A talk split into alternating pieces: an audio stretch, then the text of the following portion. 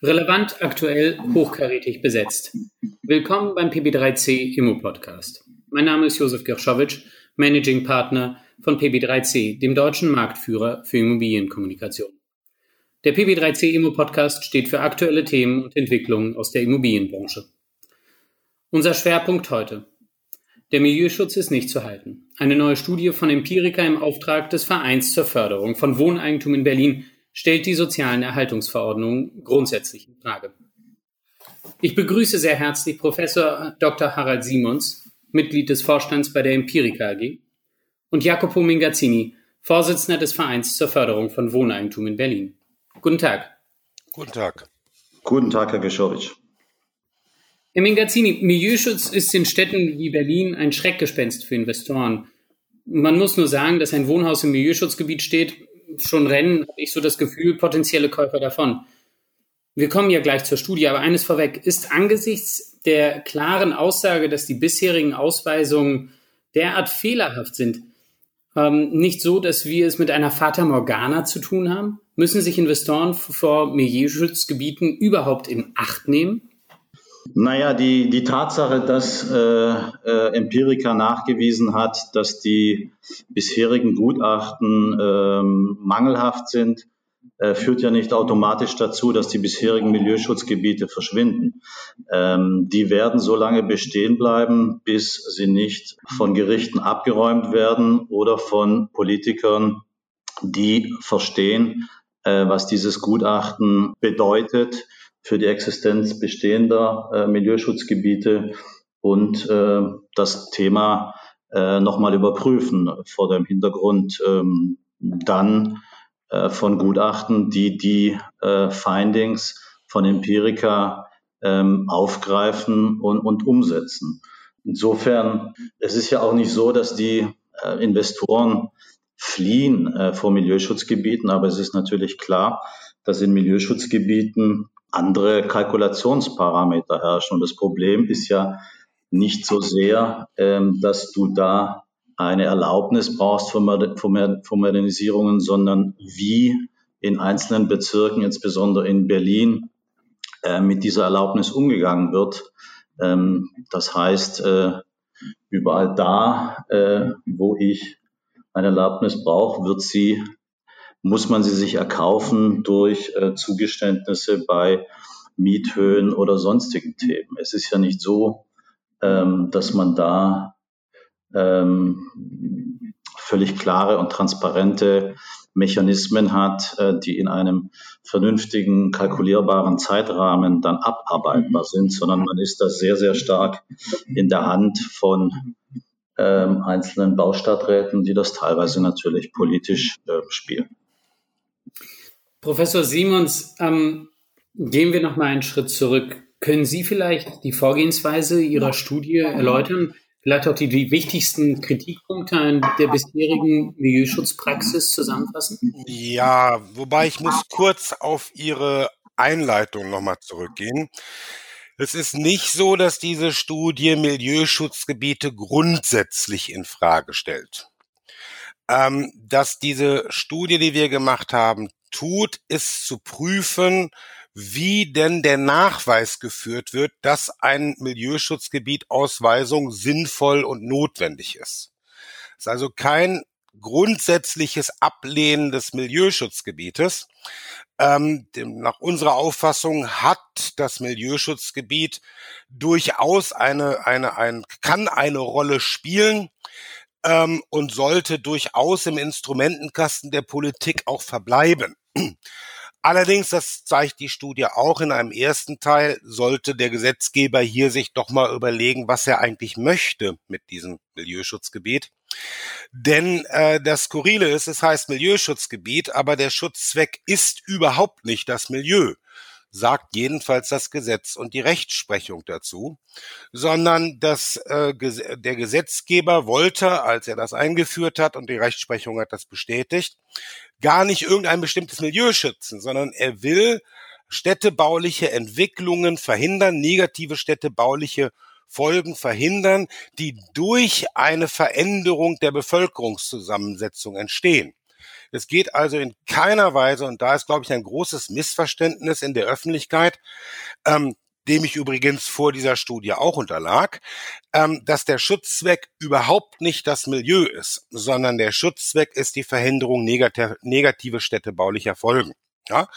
Also wenn irgendwo ähm, das Bilderbuchbeispiel, was jeder dann im, im, im Munde führt, ist immer das, irgendwo wird, findet eine Verdrängung statt Mhm. Ähm, irgendwo findet eine Verdrängung statt, zum Beispiel von Familien durch Nichtfamilien und dann würde die Unterauslastung der Grundschule an dem Ort drohen und an anderer Stelle, wo die Familien hingedrängt werden, müsste man eine neue bauen.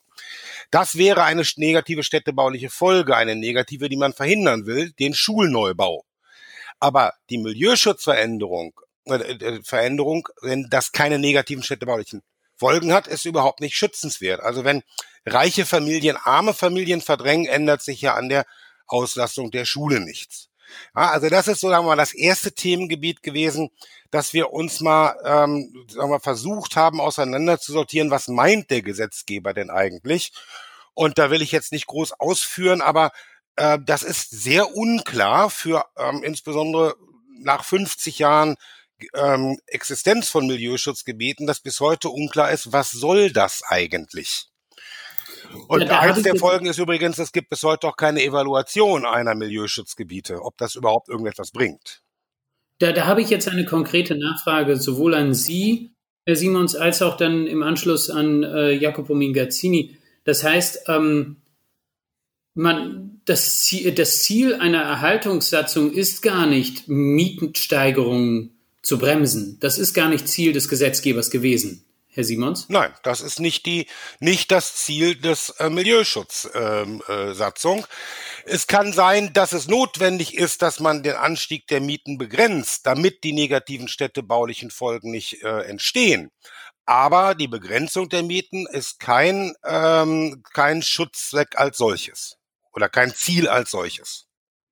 Herr Mingazzini, wie sehen Sie das dann, wenn die soziale Erhaltungssatzung gar nicht darauf zielt, Mietsteigerungen zu verhindern, dann wurde hier ein falsches Gesetz angewandt, zu, um etwas zu erreichen. Ähm, oder verstehe ich das falsch? Also eigentlich hilft doch Milieuschutz den Mietern, ähm, die nicht verdrängt werden sollen, ne? weil, weil die Wohnungen nicht verkauft werden können, nicht privatisiert werden können ähm, und so weiter. Also die Mieter werden in ihren Wohnungen gehalten und das ist das Ziel gewesen wie Herr äh, Professor Simons schon ausgeführt hatte, das Milieuschutzrecht ist, ist Teil des Städtebaurechts. Es geht am Ende immer darum, negative städtebauliche Folgen zu verhindern.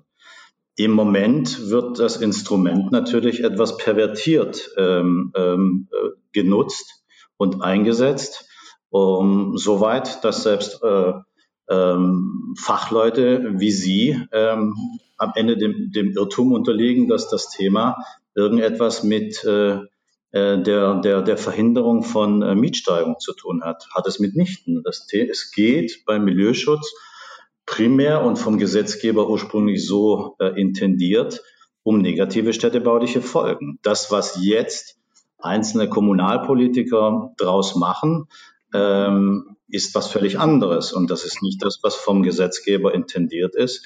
Und ähm, deswegen hatten wir auch ähm, diese Studie ähm, in Auftrag gegeben, weil wir äh, gesehen haben, wie dieses Instrument äh, immer weiter um sich greift, äh, ausgehend von Städten wie München, ähm, Hamburg äh, und vor allem Berlin jetzt mittlerweile auch auf Mittelstädte übergreift und stark in Mode kommt, ohne dass sich ähm, die Zuständigen und aber auch der Gesetzgeber einmal fragen würde, ob das richtig ist. Es kann ja sein, dass äh, man als Gesetzgeber ähm, etwas tun möchte gegen das Ausufern von Mieten. Aber das Städtebaurecht äh, ähm, dazu zu missbrauchen, ist sicherlich der falsche Weg. Wenn der Gesetzgeber da eine Schärfung äh, neben Mietpreisbremse und Co. will, dann soll er das klar sagen und klar mit den entsprechenden gesetzlichen ähm, Instrumentarien umsetzen, aber nicht bitte hier äh, etwas völlig ähm, anderes dazu missbrauchen, nur weil es gerade irgendwie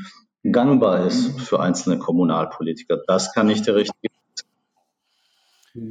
Ich, ich habe dazu, ich habe dazu eine Nachfrage. Ähm, weil mich das nochmal interessiert. Es geht ja die ganze Zeit um Mieterschutz, aber eine soziale Erhaltungsverordnung trifft ja alle, die in dem Bereich wohnen, also sowohl Mieter als auch Eigentümer. Ähm, müssen denn Eigentümer durch soziale Erhaltungssatzungen auch geschützt werden? Äh, und, und, oder werden, werden die dadurch benachteiligt? Tangiert sie das, Herr Mingazzini? Naja, die werden natürlich, die Eigentümer werden beschränkt äh, in ihren Handlungsfreiheiten. Sie müssen sich genehmigen lassen, ähm, jede Art von Modernisierung. Ähm, Sie können sich vorstellen, äh, was das in einer Stadt wie Berlin an Bürokratie und an Verhandlungen und Erpressungsspielraum äh, mit sich bringt. Ähm, Sie haben außerdem nicht die Möglichkeit, ähm, nach WEG zu teilen und die einzelnen Wohnungen zu verkaufen, sondern müssen sieben Jahre lang ausschließlich an Mieter verkaufen. Und Mieter heißt tatsächlich Leute, die dort ähm, ohne, also wenn eine Wohnung leer wird, können sie sie nicht an einen Selbstnutzer verkaufen, sondern müssen diese theoretisch an jemanden ver vermieten und dann nach einer Cool-Off-Periode ihn wegen des Kaufs ansprechen. Mhm. Und äh, das sind das sind natürlich äh, das sind natürlich Einschränkungen der Eigentumsrechte, äh, die man in Milieuschutzgebieten hat. Ganz abgesehen davon, dass ähm, natürlich auch das Thema Vorkaufsrecht und Abwendungsvereinbarungen, die in Milieuschutzgebieten ja auch gegeben sind, ähm, einen solchen Verkaufsvorgang alles andere als äh, ähm, angenehm machen. Die Abwendungsvereinbarungen in Berlin sind mittlerweile so toxisch, dass sie äh, eigentlich nicht unterschreibbar sind. Man verpflichtet sich, äh, maximal drei Wohnungen selber zu bewohnen. Man verpflichtet sich ein Drittel der Wohnungen an ähm, Wohnberechtigungsscheininhaber zu vermieten, zu äh, Mietspiegelmiete und, und, und. Man, man muss sich übrigens auch selbst verpflichten und das ist erstaunlich bei einer äh, Landesregierung und bei Bezirken, wo ja auch die Grünen mit an in, der, in der Verantwortung sind. Man verpflichtet sich auch, keine energetischen Modernisierungen durchzuführen. Ähm, und das alles natürlich mit ähm, prohibitiv hohen Strafen, äh, die man auch noch dinglich auf eigene Kosten auf seinem eigenen Grundstück absichern muss. Das sind die Themen, die, die das ganze Thema natürlich mittlerweile zu einer zu einer hässlichen Melange haben äh, werden lassen und das alles ausgehend im Grunde davon, ähm, ähm, dass wir äh, hier ein städtebaurechtliches äh, Instrument äh, missbraucht wird. Herr, Herr Simons, jetzt, jetzt kommen wir noch einmal auf Ihre Studie zurück, weil, weil mich tatsächlich ja interessiert, wir haben jetzt inhaltliche, äh, die Kritikpunkte von Herrn Mingazzini gehört, was an der Sozial, sozialen, äh, sozialen Erhaltungsverordnung aus immobilienpolitischer Sicht äh, und auch wohnungspolitischer Sicht kritikabel ist. Was genau haben Sie eigentlich untersucht? Wie sind Sie vorgegangen? Wie viele Milieuschutzgebiete haben Sie sich angeschaut und äh, was ist eigentlich der Prozess? Wie wird so eine Milieuschutzverordnung eigentlich erlassen? Also was wir uns angeschaut haben, ist ne, neben dem ersten Teil, den ich eben beschrieb, was soll eigentlich ein Milieuschutzgebiet, ähm, haben wir uns angeguckt, wie es denn begründet wird. Denn ich kann ja nicht irgendwo einfach sagen, jetzt machen wir hier ein Milieuschutzgebiet. Ich muss ja nachweisen äh, bei einem solch starken Eingriff ähm, in die Eigentumsrechte, dass das notwendig ist. Und das wird durch Gutachten gemacht. Ähm, typischerweise der Prozess so, die Bezirksverordnetenversammlung in Berlin ähm, beschließt, dass äh, eine Ausweisung zu prüfen ist. Dann wird ein Gutachter beauftragt und der erstellt ein, ein Gutachten ähm, und prüft, ob es denn notwendig wäre, dort eine, eine soziale Erhaltungssatzung zu erlassen. Diese Gutachten, die muss man sich schon, ähm, je nachdem, aber das sind schon richtig dicke Schinken äh, mit unheimlich vielen Zahlen drinnen. Ähm, und die gehen dann auch alle irgendwie ein recht einheitlich vor. Und zwar prüfen sie zunächst einmal, ob es Aufwertungspotenzial in einem Gebiet gibt. Ähm, also ob das Gebiet, ob die Gebäude in dem Gebiet oder die Wohnungen in dem Gebiet, äh, ob die überhaupt aufwertbar sind. Ähm, Gebiete, in denen eben schon alles aufgewertet ist, fallen, würden dann rausfallen, weil es gar kein Aufwertungspotenzial mehr gibt. Dann wird geguckt, ob ähm, auch überhaupt ein Aufwertungsdruck besteht. Denn nur dadurch, dass ein Gebiet ein bisschen heruntergekommen ist, heißt das ja noch lange nicht, dass da auch ein, ein, ein Aufwertungsdruck besteht. Ähm, gehen Sie nach in irgendwelche Städte im, im Ruhrgebiet oder in Ostdeutschland, da werden Sie viel Aufwertungspotenzial finden, aber kein Aufwertungsdruck natürlich. Also muss auch nachgewiesen werden, dass sich da tatsächlich etwas ändert. Also, ähm, also noch, ein, noch einmal nur kurz zum Verständnis. Ja. Es geht nicht nur um die Aufwertungspotenziale, sondern tatsächlich um einen Druck. Ja, natürlich. Also es, äh, also es geht dann weiter. Wird dieser Aufwertungsdruck dazu führen, dass Menschen dort verdrängt werden und als vierten Prüfschritt, ob es negative städtebauliche Folgen gibt. Das ist natürlich das eigentliche Ziel, das zu zeigen. Insofern reicht es natürlich nicht zu sagen, wir haben Aufwertungspotenzial, denn wir haben viele Regionen in Deutschland und viele Städte und Stadtteile, die haben erhebliches Aufwertungspotenzial. Ähm, und da kann man dann zum Beispiel auch mal ein Sanierungsgebiet oder so etwas dann einrichten, wenn man eine Aufwertung denn wünscht. Also es geht nicht darum, dass es einfach nur ein, ein, ein, ein etwas ähm, heruntergekommenes Gebiet ist, sondern es muss die Gefahr bestehen und nachgewiesen werden, dass sich diese, äh, dieses Gebiet jetzt auch tatsächlich ändert in Bezug auf bauliche Auswertungen, Aufwertungen, als auch dann in Bezug auf die Wohnzusammensetzung, die dort ist, also ob eine Verdrängungsgefahr bei den heute dort Wohnenden besteht. Und dann natürlich zum Schluss müssen natürlich die negativen städtebaulichen Folgen gezeigt werden. Und dann haben wir uns diese 51 äh, Gutachten haben wir uns insgesamt angeguckt. Und ich will die jetzt nicht im Detail durchgehen. Aber das äh, wird dann anhand von allen möglichen Kennziffern, die gebildet werden, meist aus Haushaltsbefragungen, werden da unheimlich viele Zahlen jongliert. Aber wenn man sich die dann mal im Einzelnen anguckt und durchdenkt, dann gibt es einfach an wirklich praktisch jeder Ecke, dass man sagt, sorry, das zeigt aber nicht das, was du hier gerade behauptest zu zeigen. Ja, also ich nehme ein paar, nur ein paar Beispiele, um zu klar zu machen, auf welchem, sagen wir mal, methodischen Niveau da vorgegangen wird. Aufwertungspotenzial. Wenn ich definieren will, hier gibt es Aufwertungspotenzial, dann sage ich ja, die durchschnittliche Qualität der Wohnung dort ist unter einem bestimmten Standard. Mhm. Ja. Jetzt ist dann ist die Frage natürlich, wie definiere ich denn diesen Standard? Und wenn ich den geeignet definiere, kriege ich jedes beliebige Ergebnis daraus. Ich kann zum Beispiel hingehen und sagen, naja, also äh, zählen wir mal die Wohnungen, wie viel haben denn keinen Balkon? Das seien, sagen wir mal, 60 Prozent haben keinen Balkon und dann kann man Schlussfolgern, bei 60 Prozent der Wohnungen besteht Aufwertungspotenzial in Bezug auf Balkons. Ignorieren wir mal die Frage, ob überhaupt einer angebaut werden kann aus baulichen Gründen. Also hätte ich 60 Prozent Aufwertungspotenzial. Andere Studien gehen dann aber hin und sagen, nee, nee, das ist gar nicht richtig. Was wir machen, ist was anderes. Wir gucken nach dem zweiten Balkon. Jetzt sind zweite Balkons natürlich sehr selten. Sagen wir mal, zwei Prozent der Wohnungen haben zwei Balkons und dann hat man 98 Prozent Aufwertungspotenzial. Ja? Das heißt, man kann da durch das heißt, einfach Setzung eines irgendwie definierten Standards, der ist in keiner der Studie irgendwie substanziiert, der ist da irgendwie so, fällt so vom Himmel, kann man jede Zahl zwischen 0 und 100 Prozent hinkriegen. Völlig unproblematisch. Nun haben Sie aber selbst gesagt, Herr Simons, dass, dass Deutschland hier äh, Aufwertungspotenziale hat, zum Beispiel im Ruhrgebiet oder auch in Teilen Ostdeutschlands, in Mittelstädten. Ja. Das, das föderale Prinzip und auch die unterschiedlichen ja, Lebensqualitäten, die es in Deutschland gibt, würden das ja eigentlich ermöglichen, dass man immer lokal schaut. Ne? Also ähm, äh, ob jetzt ein Zweitbalkon oder nicht zum Standard gehört oder äh, gehören soll. Ja. Dennoch, dennoch gibt es aber keinen Standard. Also nehmen wir die Verglasung, äh, ja. zwei oder Dreifachverglasung. Kann, kann man da von einem Standard sprechen, der angewandt werden sollte?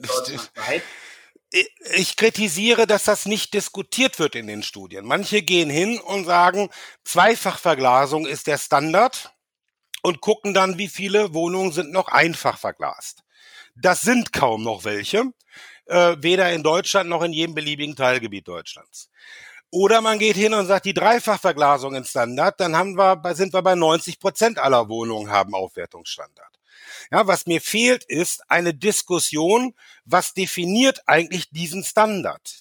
Und der existiert überhaupt nicht. Also es wird in keiner dieser Studien wird überhaupt das problematisiert, was man denn jetzt als Kriterium anwendet, sondern es wird einfach, es werden irre viele Zahlen abgefragt und dann äh, wird irgendein Standard gesetzt und dann kommt am Ende raus, es gibt ein hohes Aufwertungspotenzial.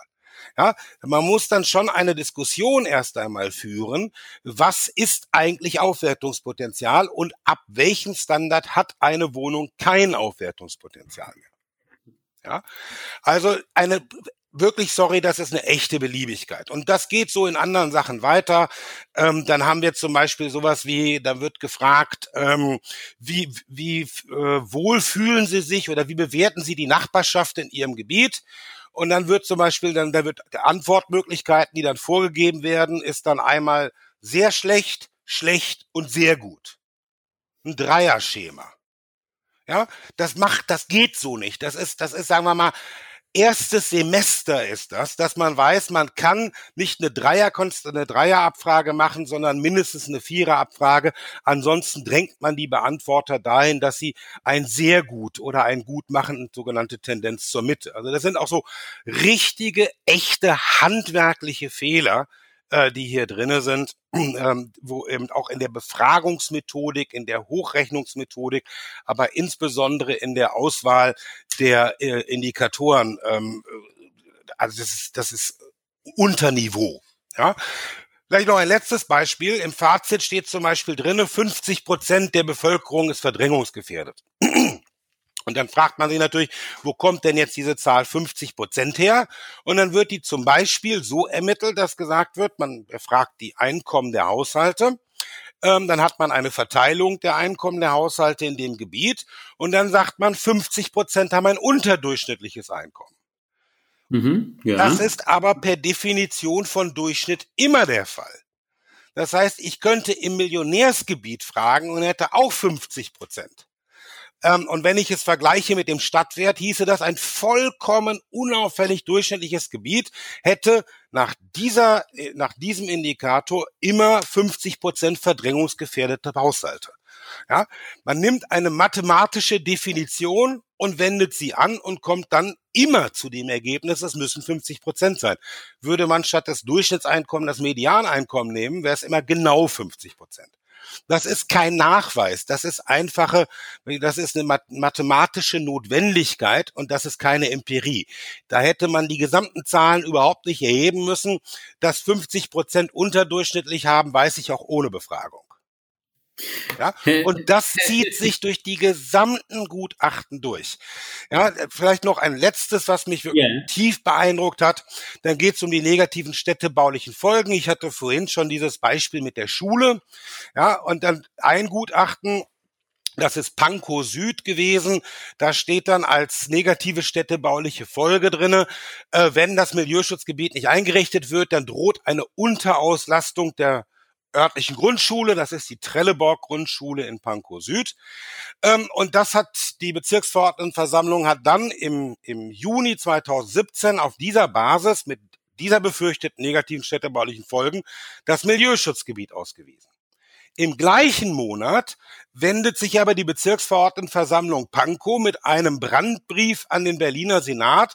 Hilfe, Hilfe, Hilfe. Die Trelleborg-Grundschule ist total überlastet. Wir haben Container auf dem Hof stehen und wir wollen sie jetzt ausbauen. Bitte helft uns dabei. Im gleichen Monat.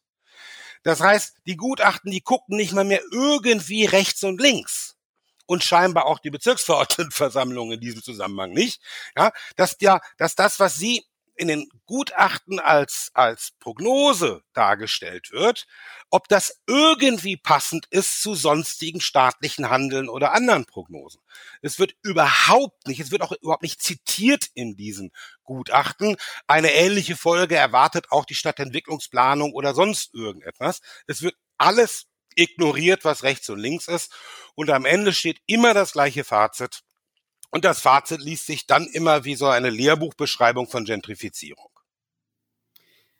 Ich habe ich hab meiner Tochter vor ein paar Tagen, die jetzt in der fünften Klasse ist, bei Statistik geholfen und, und musste tatsächlich auch an die Studie denken. Ich habe sie gefragt, die ist jetzt neun Jahre alt, habe ihr das erklärt mit den 50 Prozent und sie ist auch zu dem Ergebnis gekommen, dass immer 50 Prozent drunter oder drüber sind oder 49,9. Ja. Da ging da ging es darum, wie viele Kugeln Eis zehn Kinder kriegen am Tag. Ja. ne? Wunderbar. Ja, ich hatte erstes Semester gedacht, okay, ich gehe zurück auf siebte Klasse. Also es, es geht sogar früher, dass man das versteht, beziehungsweise verstehen muss. Herr Mingazzini, eine Frage. Haben Sie, haben Sie erwartet, dass so etwas rauskommt? Gab es dafür Anzeichen aus der Praxis? Naja, ohne das jetzt äh, natürlich so äh, brillant sezieren zu können, äh, wie es äh, die Studie macht, äh, die ja wirklich äh, einen mit offenem Mund zurücklässt, äh, ist dieses Unbehagen natürlich bei allen Playern am Markt immer vorhanden gewesen. Es kann ja schlechterdings nicht sein, dass etwas, was gedacht ist als wirkliche Ausnahme im Städtebaurecht, ähm, nachher äh, über mehr als die Hälfte des Stadtgebiets von Kreuzberg ähm, oder andere Innenstädte gelegt werden kann. Ähm, das zeigt ja schon, äh, dass da eine völlige Beliebigkeit äh, besteht oder innerhalb von irgendwie ein paar Wochen eine einzelne, ein einzelner Häuserblock unter Milieuschutz gestellt wird, ähm, wenn es politisch ähm, aus Sicht äh, ähm, einzelner Politiker opportun erscheint. Also, dass das Thema nicht so äh, genutzt wird, äh, wie es sein sollte und wie man sich das als ähm, Bürger vorstellt, ähm, war klar. Natürlich hat ähm, das Analyseinstrumentarium in der Tiefe gefehlt, um das im Einzelnen nachzuweisen. Und deswegen haben wir äh, Professor Simons gebeten, uns da zu helfen. Und äh, ich muss sagen, äh, das äh, in der äh, Eklatanz hätte ich nicht erwartet. Und wenn man das durchliest, bleibt man wirklich mit offenem Mund zurück.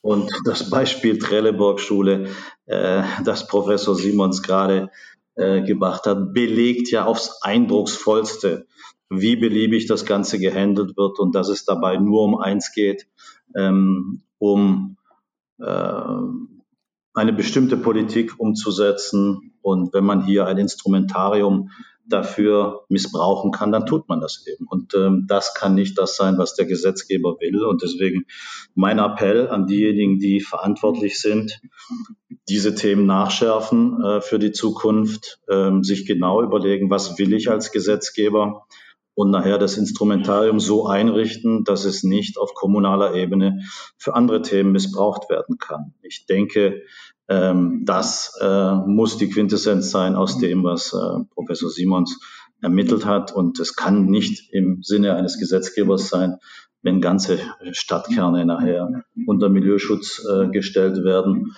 und dann unter der Kuratel einzelner Kommunalpolitiker und deren Vorstellungen äh, sich befinden, was die ähm, Detailausgestaltung geht. Das kann nicht sein. Genau das soll jetzt aber passieren, habe ich äh, jetzt zuletzt gehört. Stichwort Baulandmobilisierungsgesetz, das bald kommen wird. Darin enthalten ist auch eine Umwandlungsverschärfung. Manche sprechen ja auch von einem Umwandlungsverbot. Ähm, Herr Mingazzini, wie ist denn da dann Ihre Meinung, wenn es von Bundesseite her kommt? Braucht es dann überhaupt noch die sozialen Erhaltungsverordnung? Gibt es da einen Unterschied zwischen Baulandmobilisierungsgesetz und Umwandlungsverschärfung und Milieuschutz? Ja, ein, ein Riesenunterschied. Ich meine, Milieuschutzgebiet ist ja nicht nur, ähm, sagen wir mal, ein Umwandlung nur dann, wenn ich sieben Jahre lang mich verpflichte, an Mieter zu verkaufen, ähm, sondern ist ja darüber hinaus ähm, die Genehmigungspflichtigkeit äh, jeder Modernisierungsmaßnahme äh, plus das Vorkaufsrecht ähm, der Kommune in jedem Verkaufsfall.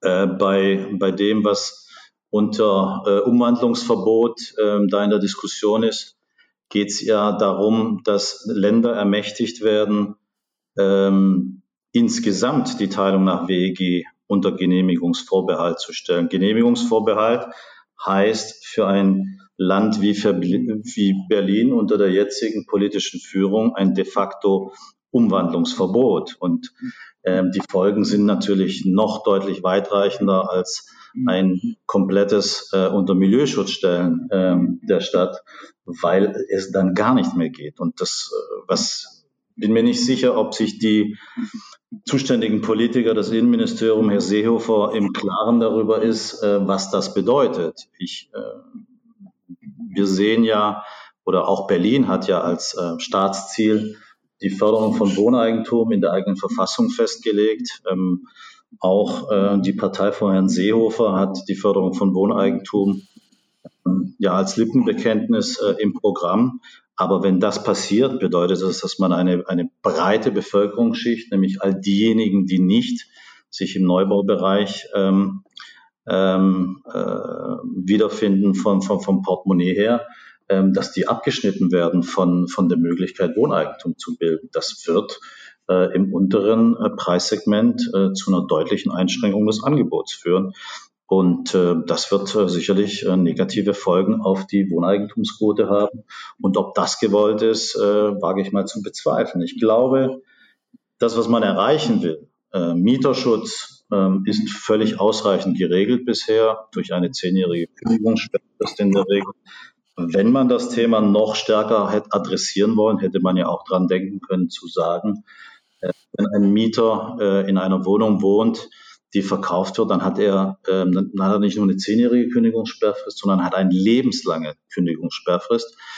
Das wäre äh, ein umfassender Schutz gewesen, wie sich die Befürworter eines solchen Umwandlungsverbots äh, vorstellen, aber hätte nicht das ganze Thema ähm, Bildung von Wohneigentum im Bestand ähm, gekillt. Ähm, ich glaube, es hätte deutlich sinnvollere Möglichkeiten gegeben, den Mieterschutz weiter auszudehnen, wenn man das gewollt hätte. Und äh, ich finde zehnjährige Kündigungssperrfrist wie heute in den meisten Großstädten auch schon völlig ausreichend.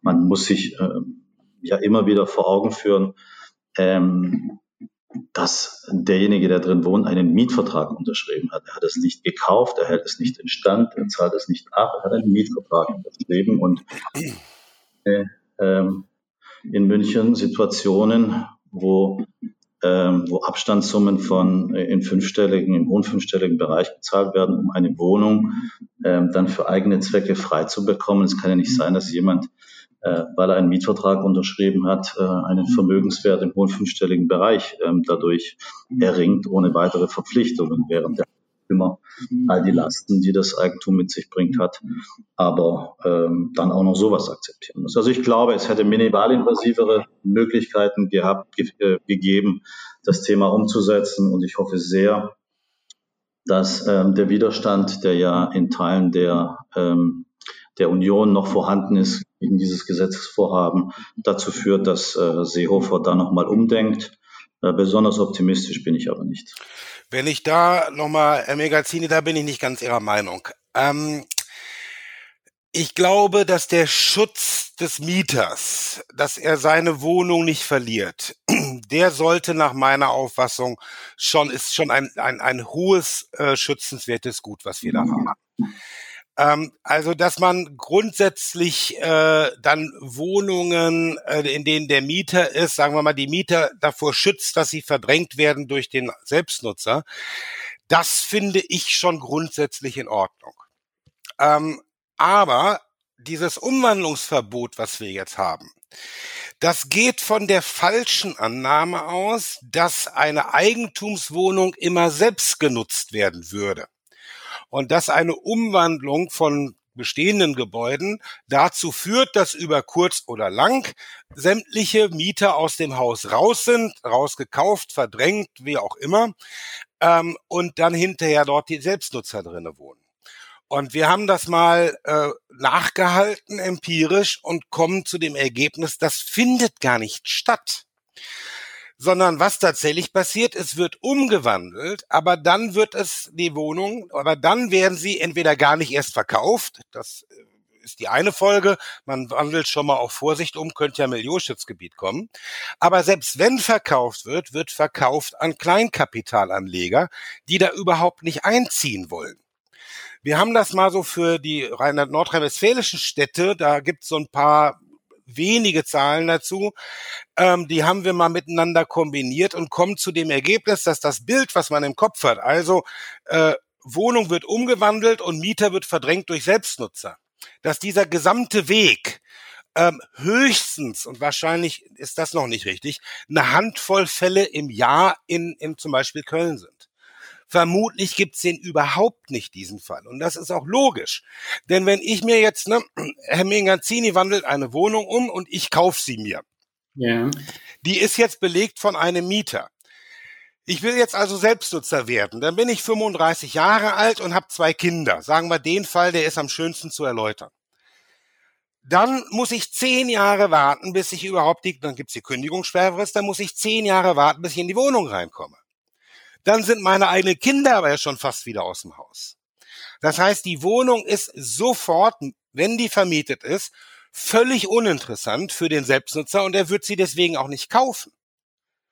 Sondern was mhm. wir, also es ist dieses seit Jahrzehnten immer wieder von allen möglichen Seiten vorgenommene Gleichsetzung von Eigentumswohnung und Selbstnutzung. Und das ist vollkommen falsch sondern was die Umwandlungsverordnung verhindert stattdessen ist, ähm, äh, dass wir Kleinkapitalanleger haben, die die Wohnungen besitzen, statt einem größeren, dem mindestens das ganze Gebäude gehört. Ja, das heißt, was ich hier mache, ist, ich, ich, ich fördere eine Vermögenskonzentration. Ja, ohne dass es irgendwie, noch einmal, der entscheidende Punkt ist, die Umwandlungen von Wohnungen führen nicht zum Verlust von Mietwohnungen. Das, ja, sondern sie ändern, sie ändern den Eigentümer. Der Vermieter ist jetzt ein anderer. Kein Selbstnutzer kauft, kein Selbstnutzer kauft mit einer 10 Jahres Einzugsperspektive mindestens. Das passiert einfach nicht. Die Wohnungen werden bei klassischen Umwandlungen zum größten Teil von Kapitalanlegern gekauft. Ja, und wenn ich, so, und wenn ich dann zehn Jahre Kündigungssperrfrist habe ob ich die dann 20 Jahre mache, ist auch egal. Es kauft, ist, 10 ist abschreckend genug. Von mir aus kann man auch 12 draus machen, ist total egal. Es ändert nichts, in äh, materiell ändert das ja schließlich nichts. Aber unter 10 Jahre würde ich auch nicht gehen, weil eben da kommt wieder mein Anfangsstatement, ähm, dass ich den Schutz der Mieter in ihrer Wohnung, damit sie ihren Lebensumfeld nicht verlassen müssen, halte ich für einen hohen Wert. Und in dem Falle würde ich sagen, der möchte gern selbst, der potenzielle Selbstnutzer, der will ja eh umziehen, dann soll er woanders suchen. Ja, da, da schätze ich den, den Bestandsschutz des Mieters tatsächlich höher ein. Ich wollte ihn ja auch nicht beseitigen. Ich sage nur, zehn Jahre sind völlig ausreichend. Und die ja, geschilderten negativen Folgen dieses Gesetzes bleiben, ohne dass es irgendeinen positiven Effekt auf irgendetwas hätte, den ich den ich beschreiben könnte. Und insofern verstehe ich nicht, äh, was dieses Gesetz soll, außer dass es viel Unbill bringen wird und ähm, das wird äh, verheerend werden. Genau. Es hat, es erhält keine einzige Mietwohnung. Es ändert überhaupt nichts. Es hat nur negative Wirkungen. Also sagen wir mal anders als der Mietendeckel. Da kann man wenigstens sagen, wenn der Mietendeckel durchkommt, sorgt er für niedrigere Mieten, hat aber einen Haufen Nebenwirkungen. Hier haben wir nur Nebenwirkungen. Das ist völlig unverständlich. Das ist, das ist ganz interessant, wenn ich das jetzt mal so zusammenfassen darf, unser Gespräch der, der vergangenen äh, 30 Minuten. Ähm, lieber Professor Simon, Simons, lieber Herr Mingazzini, meine sehr geehrten Damen und Herren, die heute zugehört haben.